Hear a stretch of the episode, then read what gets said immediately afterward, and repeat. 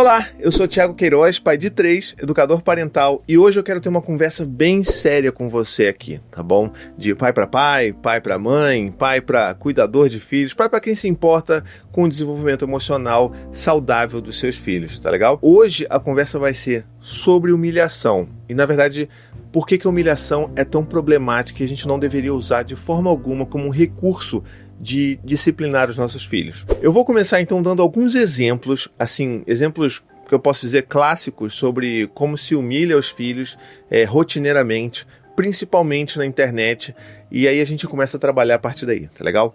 Então vamos começar com um exemplo clássico, que é o exemplo do cartaz. E o que, que é isso? A criança, ela comete um erro, comete, né, faz alguma coisa que é considerada errada pelos pais, e como forma de punição, ela é obrigada a tirar uma foto segurando um cartaz, que normalmente é, traz consigo ali é, palavras muito ofensivas e muito duras sobre ela mesma, que às vezes ela mesma é obrigada a escrever, né, quando ela consegue já escrever, vamos botar dessa forma. Então, por exemplo, você já deve ter visto aí fotos de crianças segurando, ah, eu sou uma criança horrível, eu bati nos meus amigos, ah, eu sou uma criança horrível, eu me envergonho de ser bullying na escola, eu sou uma pessoa horrível porque eu zombo da minha avó que é idosa, eu sou uma pessoa horrível porque eu quebrei o brinquedo do meu irmão, ou sei lá, o tablet do meu pai. Todos esses cartazes, eles carregam essas mensagens extremamente negativas, focando no problema, né, que foi o quê? Aquela falha ali de conduta, vamos dizer assim, da, daquela criança ou daquele adolescente, e tem um único objetivo: fazer com que a criança ou adolescente se sinta mal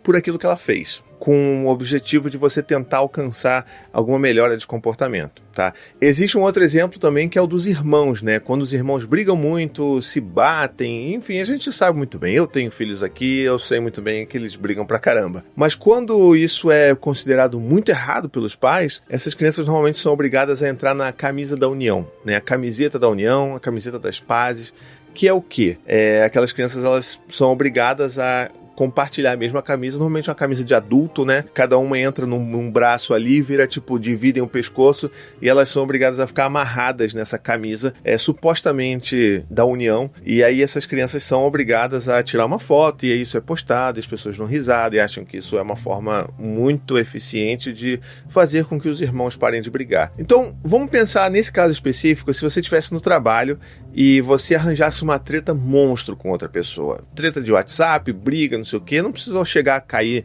é, na violência física, mas assim, é uma pessoa que você detesta e que vocês brigaram muito fortemente, né, recentemente. Aí você pega a pessoa hierarquicamente superior a vocês, né, no caso o chefe de vocês, e ele obriga vocês a usarem a mesma camiseta, os dois forçados ali. Você detesta aquela pessoa naquele momento, por mais que talvez ali, dali uma semana, os ânimos se acalmem, mas naquele momento você não quer ver aquela pessoa nem pintada de ouro na sua frente e você é obrigado a ficar ali grudadinho com aquela pessoa para alguém tirar uma foto de você e mostrar, por exemplo, para todos os outros seus colegas de trabalho. Será que isso realmente ajudaria você a criar uma relação mais respeitosa, mais bacana, um diálogo construtivo com essa pessoa que você acabou de ter uma treta no trabalho?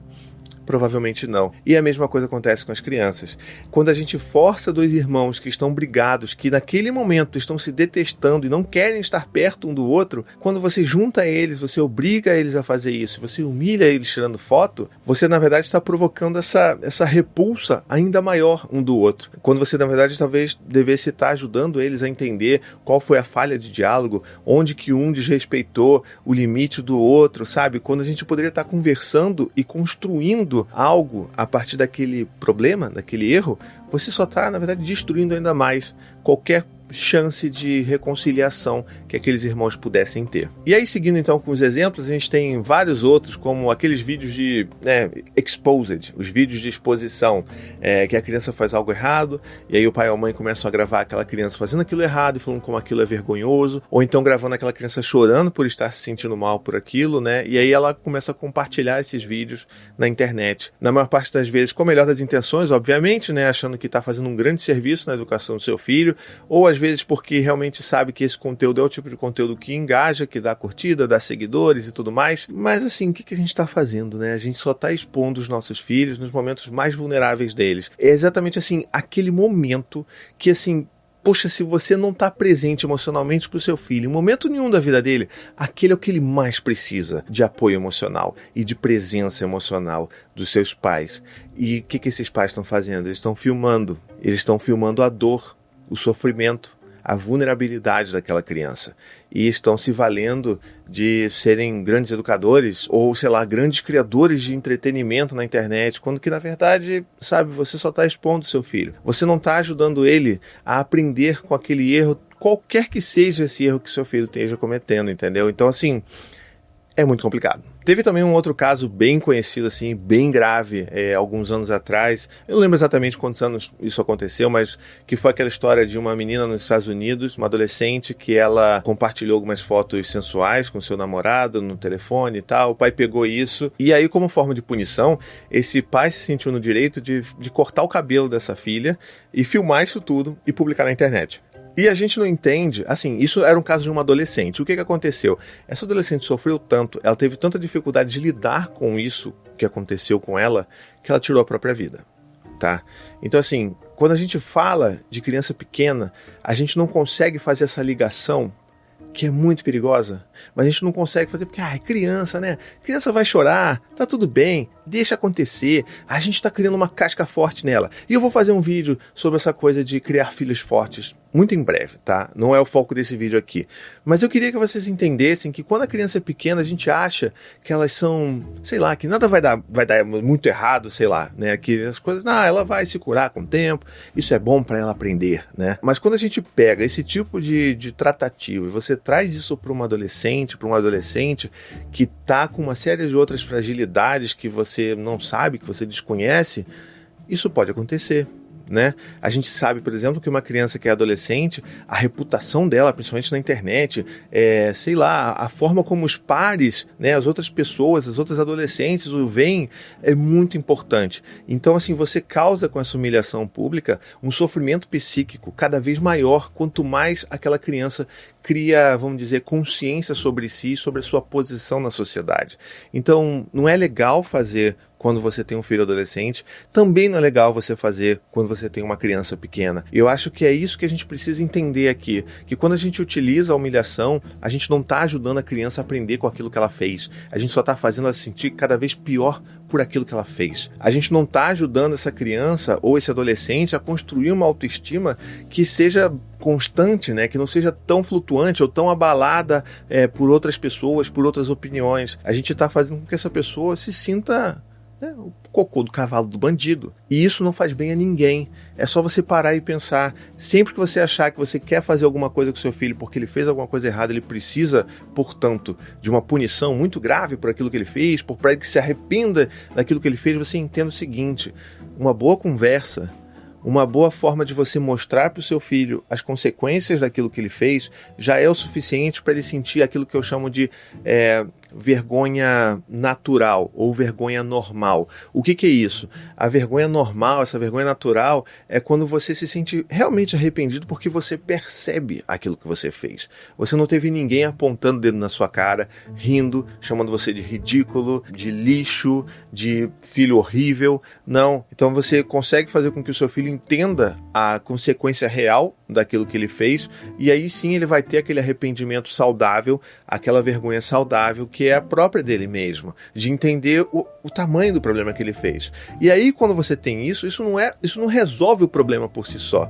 Porque você deixar uma pessoa mal por aquilo que ela fez, não serve para nada. O que a gente tem que fazer enquanto pai, enquanto mãe, enquanto educador de filhos é construir formas de resolver esses problemas, dar ferramentas para os nossos filhos para que eles resolvam esses problemas de uma forma que não seja considerada errada, né? Que a gente não tenha que ter esse, essa mediação novamente com eles. Então, se uma criança bate em outra, é, se uma criança, sei lá, ri do amigo e, e, zomba do amigo, não é zombando do seu filho que você vai fazer com que ele aprenda a não zombar dos outros é fazer com que ele entenda que as outras pessoas têm sentimentos e que a gente não deve machucar o coração de ninguém.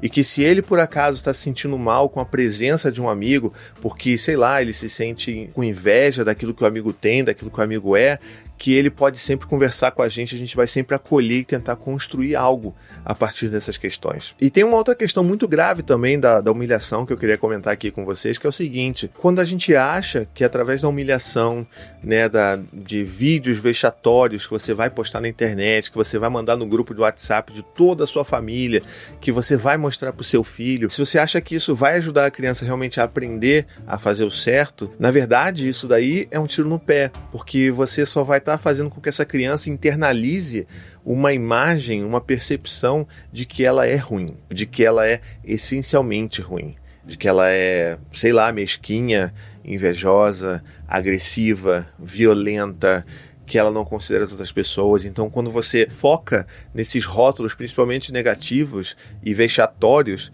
é, você na verdade só está fazendo com que o seu filho internalize esses valores para si próprios, né? Como se fosse uma, uma profecia autorrealizante, né? Então, assim, se você está fazendo um vídeo, se você está falando, se você está falando para todo mundo que o seu filho é horrível, então talvez essa criança comece a pensar que ele é horrível de fato. E isso tem impactos imensos na construção desse novo ser, né, que está crescendo, que está se desenvolvendo. E por mais que eu sei que a maior parte dos pais que fazem isso, fazem isso tentando acertar, obviamente, né? Eu sei que existem algumas pessoas que possam não entender ou não achar que isso seja de fato tão grave. Então eu espero muito que esse vídeo ajude a compreender a gravidade de você utilizar a humilhação para educar os seus filhos e que se você já fez isso aí com seu filho, se você já postou vídeos, se você já postou fotos, se você já fez coisas que deixam seu filho com vergonha muito grande daquilo que ele está sentindo, para além da vergonha natural que eu falo, eu quero que você saiba que é possível mudar isso, tá bom? A gente sempre pode mudar, nunca é tarde para mudar. Seja você que tem um filho de 3, 4, 5, um filho adolescente, sempre é tempo de mudar. Você repensar a forma que você educa os seus filhos e fazer diferente. E que fique bem claro que sempre o seu filho vai se beneficiar quando existe uma mudança dessas, de atitude, de posicionamento perante os erros que os seus filhos vão cometer. Porque, cara, olha, vou te falar, todos nós cometemos erros, até nós adultos. Quantos erros a gente faz? Imagine se para cada erro que a gente fizesse, a gente fosse humilhado por isso. Né? Então, vamos repensar isso daí.